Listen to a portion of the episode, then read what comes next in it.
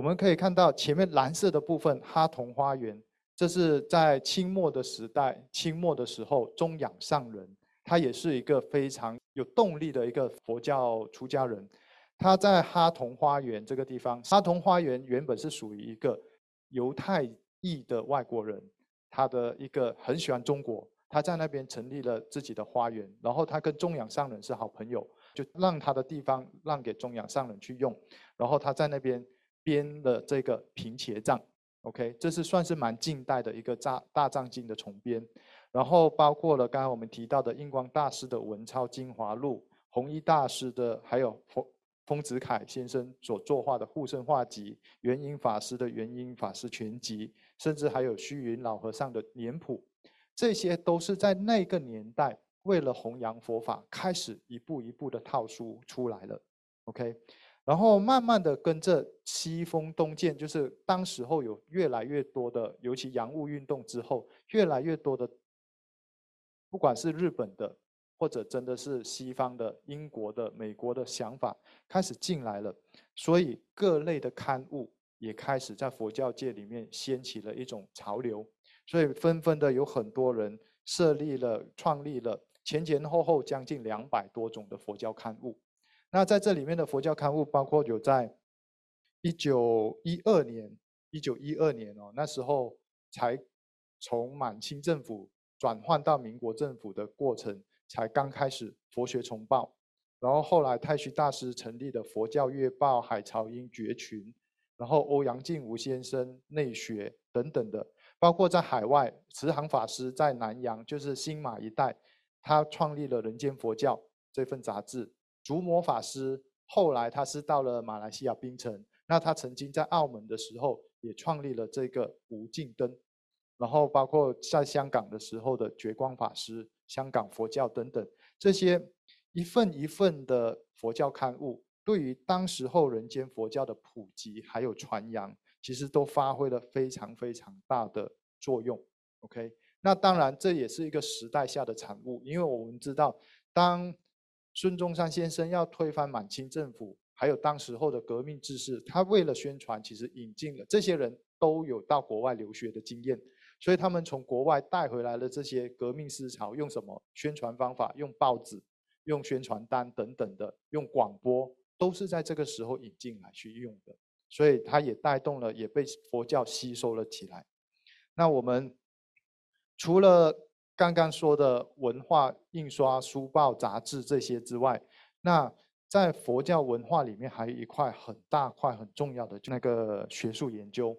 学术研究刚刚从杨仁山居士开始有了佛学研究会，后来呢最有名的，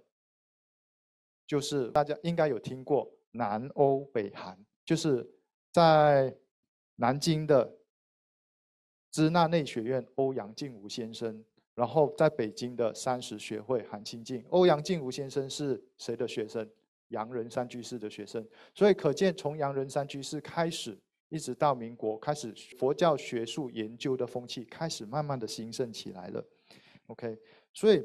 我们要知道，当时候佛法的教义几乎是没有人在弘传的，经过了整个金灿佛教，所以没有人弘传的过程中，要透过学术研究重新去探讨。透过经论经典里面的研究，还有一个就是透过海外的留学，在当时候其实借助了被早期被日本日本人带到日本去的这些经典，也在那个时候发挥了很大的作用。OK，所以整个学术研究对中国佛教的兴盛扮演了非常重要的角色。那我们欧欧阳靖无先生跟韩清净先先生两位先生呢，他都是以为研究唯识为主的，事实上，在那个时候还有一个我们熟悉的太虚大师，欧阳靖无先生跟太虚大师两位都是杨仁山居士的学生，但是太虚大师他自己知道，他的个性不是走研究路线的，他的个性是走什么？走整个佛教弘扬、整个改革运动。所以他们虽然走了不同的路线，但是你会发现到。学术研究跟整个组织的发展互相配合起来的，互相搭配，配合的很美。在我们这个时候回头看，在那时，原来他们这两个搭配，让整个佛教才能够整体发展起来。所以我们也可以看得到，星云大师其实有点像太虚大师的个性，对于整个的推展，佛教组织的推展，他认为我应该要从这个地方做，但是同时还有很多的学术研究，所以学术研究跟这个整个佛教弘扬的这两者之间，不应该是互相排挤的，而是应该。互相合作，互相借重，然后让整个佛教整体上面各自扮演各自的角色，去让整个佛教得到一个很好的推展。那在欧阳靖无先生跟韩清净先生的之下呢，后面他们的学生学生代学生辈有谁？有丁福宝先生。如果大家有常泡图书馆或者去看佛学的书，你可能会常看到《佛教大词典》。丁福宝先生所编编的，事实上这部这部佛学大词典呢，一开始是日文的，一开始是日文版的，然后丁福宝先生把它带到来中国了之后，再把当时候一些属于日本佛教，其实他们还是内心对于日本佛教可以娶妻这件事情，还有一些日本佛教的一些佛教文化。当时是有一些没有办法接受的，所以他把一些日本佛教的东西都把它删除掉，最后重编翻译变成了我们所看到的佛学大词典。这部词典一直流传到现在，都是整个佛教发展很重要的一块。那梁启超先生也是对于整个佛学研究里面都有他很多的琢磨。蒋伟桥先生是上次我们引用了很多他的资料，叫做《中国佛教史》。他对于整个中国佛教的发展是非常非常的了解的。吕澄先生，他一直到近代都还可以看得到。他一九八九年才往生，他对于整个佛教的研究可以说也是现在的学术界一定非常熟悉。还有汤用彤先生对于汉魏两晋南北朝的佛教史的琢磨等等的，这些都是属于学术研究的角度。但是这些学术研究的角度也帮我们挖出了很多整个佛教思想的脉络等等的，让它整个思想是更加健全，而不是迷信的。而我们所有的我们所有的修行、所有的理论、所有的思想，都有它的脉络性、传承性，才不会变成就纯粹金灿佛教一个完全属于是没有理性的思维在里面的佛教。我想，这个学术研究是对现代佛教来讲是一个很重要的一环。那后来到了一九四十几年的时候，在因为我们知道国共内战的时候，所以很多当时候的一些法师离开了中国大陆的这块土地，来到哪里？像慈航法师，慈航法师是在那个年代把佛教传出来的一个很重要的一个核心核心人物。他曾经，他先到了新马一带，后来又被邀请到了台湾，然后他在台湾扮演了整个中国佛教发展佛学院教育的一个很重要的一个推动者。OK，然后大陆从大陆直接来到台湾的法师有大兴法师、南亭法师、东初法师、白胜法师等等的这些，这些都是我们耳熟能详的一些长老前辈。OK。还有香从香港来到台湾的，包括太仓法师、正莲法师、应顺法师、演培法师，还有道安法师、仁俊法师、旭明法师、大本法师，这些都可以。如果大家真的都有去泡图书馆里面的佛教类的话，一定都可以看得到他们很多很多的著作留下来。而从他们的著作里面，也可以看得到他们在当时候对整个佛教的发展、佛教的复兴的那种情怀、那种焦虑。还有那种用心，我想这就是在那个年代的续佛慧命的一种使命感，让他们这样子流传出来。当然，这个时代的法师的往外流传，也帮助整个佛教，尤其中国佛教留下了非常重要的一个慧命跟传灯，让佛教可以延续到现在，而且蒸蒸日上，法务兴隆。那我们看得到他们来到台湾的时候。其实，在台湾地区也有很多的佛教刊物。那最早的佛教刊物在台湾这块土地上面是台湾佛教。台湾佛教在一九四六年的时候就创刊了。OK，当然我们可以看得到，那个太虚大师所创办的海潮音啊、觉声这些，都是更早就在大陆这块土地，本来一九一九二几年的时候就已经创刊了。那为什么我说在台湾最早呢？因为台湾最早是台湾佛教这个刊物，后来等到像太虚大师的《海潮音》杂志，是由后来一九四八年的时候，大行法师才把它，因为大行法师后来来到了台湾嘛，所以他在这个时候才在台湾重新再把它创刊，重复刊，然后包括他那个绝群，太虚大师创办的绝群佛教刊物。也是后来由大同法师来到台湾的时候，也把他带来台湾，在台湾这边在复刊的，OK。所以相对而言，在台湾的这块这片土地上面，最早的佛教刊物就是台湾佛教。后来跟着这些海潮音等等的副刊，然后像人生杂志到现在都还在，是由法鼓山继续编行，OK。这是当初东初东初法师作为一个发行人。一直流传到现在都还在，OK。那这些佛教的刊物啊，还有后来还有我们不知道大家有没有听过汇聚，也是比较晚期一点的。然后包括还有我们佛光山本身的普门杂志、绝世寻刊，这些都是在当时候一起顶下了整个人间佛教文化的半边天的这些佛教杂志，OK。所以我们现在看得到的。这些杂志在当时候都非常非常的重要，所以如果大家在图书馆里面有机会看得到这些资料的时候，你们可以翻阅一下，感受一下当时候的这些祖师大德在报章在我杂志里面去呼吁，到底他们呼吁的什么东西，到底他们交集的是什么东西，到底在那个年代的佛教界讨论的是什么样的议题。我想这些，如果大家有机会深入去研究、感受的话，你会对整个佛教的发展会有更深的感动、更深的使命感、更深的不能够让它倒，一定要让它传承下去的感觉。那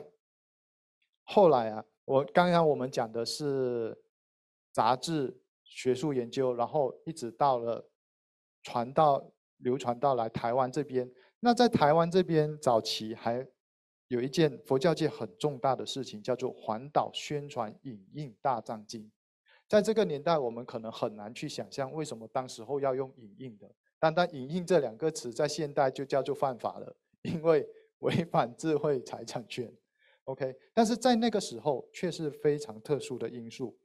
我们知道，在台湾本来有日本佛教，在日本的统治之下，其实佛教被。的整个文化水平被压得很低，几乎很少人有读过中学，甚至高中的更是更是很少，连中小学的都已经很少了。所以整个佛教的水平是很低很低的。所以在佛教在当时候呢，大藏经的印行可以说是一个非常重要而且伟大的事业。因为你可以想象吗？在那个时候，台湾很多寺院是没有看过大藏经。的我们现在很幸福，可以看到一步一步的大藏经。可是，在六十年前、七十年前，在台湾的寺院是没有大藏经这回事的。OK，所以在一个因缘之下，东初法师他一直是在台湾里面去做这个文化推广。他是师父他们这一代在焦山佛学院的师长、院长。OK，所以东初法师在那个时候带领了、组了一个。宣传影印大藏经，那这个大藏经是怎么来呢？东初法师透过当时候的台湾的交通部的部长，叫做叶公超先生，从日本得到请回了一部大正新修大藏经。这部大藏经呢，他们就觉得应该要去推广，可是，在那个时候啊，不容易推广，因为没钱，他们没有办法去做印刷，因为印刷跟影印是。很大的不一样的。影印只要复制而已，但是印刷是要很多很多器材，所以在那个时候财力物力不足之下，他们只能想到我们就至少影印吧。可是，在影印之后要怎么去推广呢？他们组了一团，就到全台湾各地不断的巡回，去做一个整个环岛，到每一个地方去找寺院，去那边做说明，告诉他们什么是大藏经，告诉他们大藏经的来源是怎么样子的，为什么很重要，就让这些寺院一步一步这样子来去认领。在当时候物力、财力都很匮乏的寺院里，其实要请一部大藏经是很困难的。所以他们就是这样子环岛，一步一步的这样子去募起来，然后也很有趣的。后来为了要引印嘛，所以他们就回到了台北的时候，就自己成立了一个工作室，一个小工厂，要去把这些大家认购的这些大藏经要去开始印出来了。然后印到最后很可怜，因为那时候真的财力物力都不够。后来交手给谁？交手给如果在台湾地区的。的佛教徒可能就会比较熟悉新文风，新文风就是在这个时候成立了，接手了。所以新文风是整个佛教在佛教的文化推广里面是做印经为主的，它推广经典、印刷经典，去让让人们可以去请购，让佛教徒可以请购。那他的公司成立呢，就是在这个这个影印大藏经，我们佛教界自己好不容易去印刷。去做影印，影印到一半，真的没有财力继续做下去了，所以就交给这个新文风当时候的创办人去把它接手，把这一个佛教经典推广的工作继续延传下去。所以各位，你看这当中所有一切一切，我们现在眼前看来很容易的事情，在当时候都是前辈们一点一滴、一点一滴、一步一步的这样子录下来的。OK，所以。这个环岛宣传影印大藏经，在那个年代，对于整个佛教来讲是很重要的，因为它使一向只重视信仰的佛教，拜拜求佛保佑的这样的佛教，开始转向了，大家开始懂得我要理解到底佛经里面讲什么。所以大师在那个时候就萌生了一个念头：佛教的早晚课其实不一定要只做传统的诵楞严经、楞严咒。他认为，我们其实可以把大藏经里面的一部一部经典作为早晚课，不断的、不断的轮流去诵读，让大家可以理解更多经典里面的意义、意涵，认识更多的藏经。所以大师在那个时候就开始萌生了这个、这个这样的想法。所以佛佛光山的早晚课其实并不是像传统一样是诵诵楞严楞严咒，而是每个礼拜每个礼拜轮流诵读不一样的经典。让大家有机会不断的熏习不同的经典经义，让我们的在生命里面更容易去执行。我想这都是师父他在整个佛教的弘扬的过程中，一个对于人性的需求，一个非常大的关怀。那到我们从前面可以看得到，从经典到祖师大德的文化出版，一直到了。后来，一九五零年年代，师师傅他一直想要推广的就是易懂的书籍，要让人家平易近人，让人家看得懂，一直是师傅弘扬佛法，不管是写作也好，讲经说法也好，让人听得懂，一直是师傅一个很重要的一个核心。所以在一九五零年代的时候呢，他就开始去做，自己也开始做了一些出版，像一九五三年出版的《观世音菩萨普门品讲话》。这本书是怎么来的呢？大家还记得上上一节课我们提到，师父他在新竹的时候，是不是有一个在有一个在家居士，他是教日文的，他就在那个时候短短的学了一些基本的日文，然后他就得到了一本原本由日文日本的一个学者所写的《观世音菩萨普门品》的一个讲话，他逐字逐字这样子把它翻译过来。就用他刚学不久的日文，把它翻译出来《观世音菩萨普门品》。当然，我们也可以看得到一个特色，就是师父在翻这本普门品的时候，并没有每一个照原意翻，他有加入了他自己的一些理解，还有适应中国、中国中华文化的一些表达方式去做，所以看起来就觉得很顺畅，你一点都不觉得它原本是日文作品。OK，然后到了一九五三年七月，他。出版的，他前面原本是在杂志里面写的无声息的歌唱，一篇一篇都不断的在呐喊的当时他对整个佛教的期许。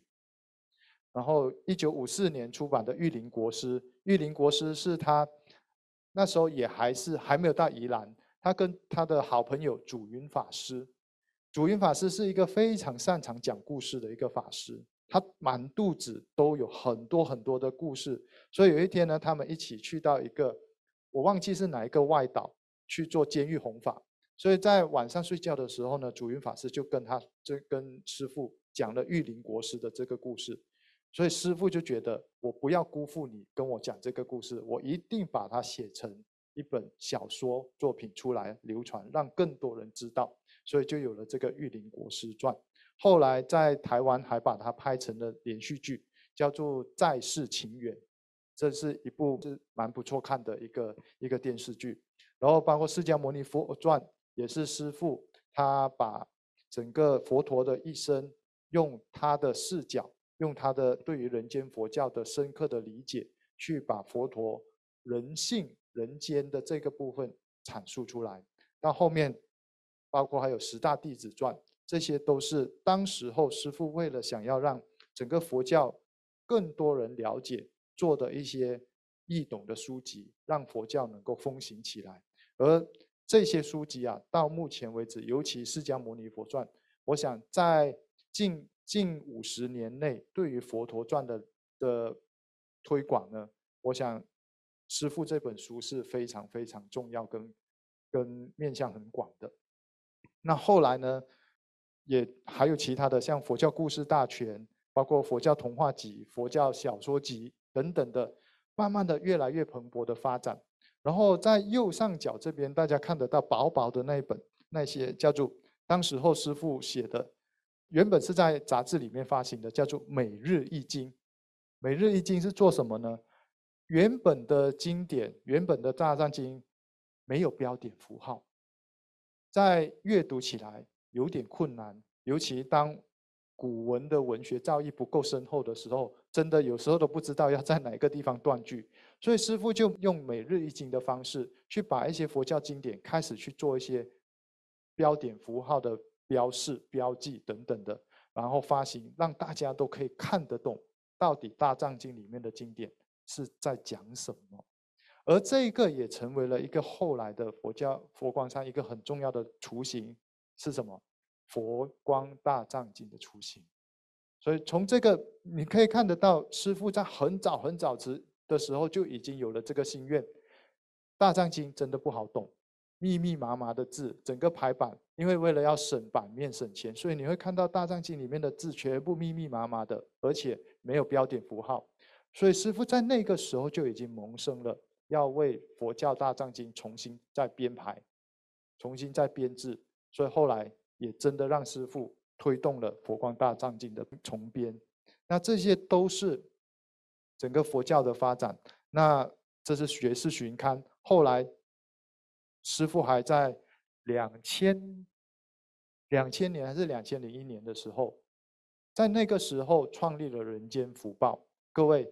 这是非常不容易的。当人类的历史进到两千年的时候，我们知道，在那个时候，网络开始慢慢的盛行起来了，很多东西开始网络化了。很多文字那个纸本的出版都已经受到冲击，可是师父还是认为佛教要有佛教的报纸，而且师父对于《人间福报》有他的期许。你会看得到《人间福报》作为一般日常生活的报纸，普罗大众都可以看，但是里面没有新三色，都是很干净的报纸。《人间福报》的定位，其实师父是希望他能够去到每一个人的家里，他不会只是佛教徒。想看，他希望让所有的人都可以看，这是推广人间佛教一个很重要的行动。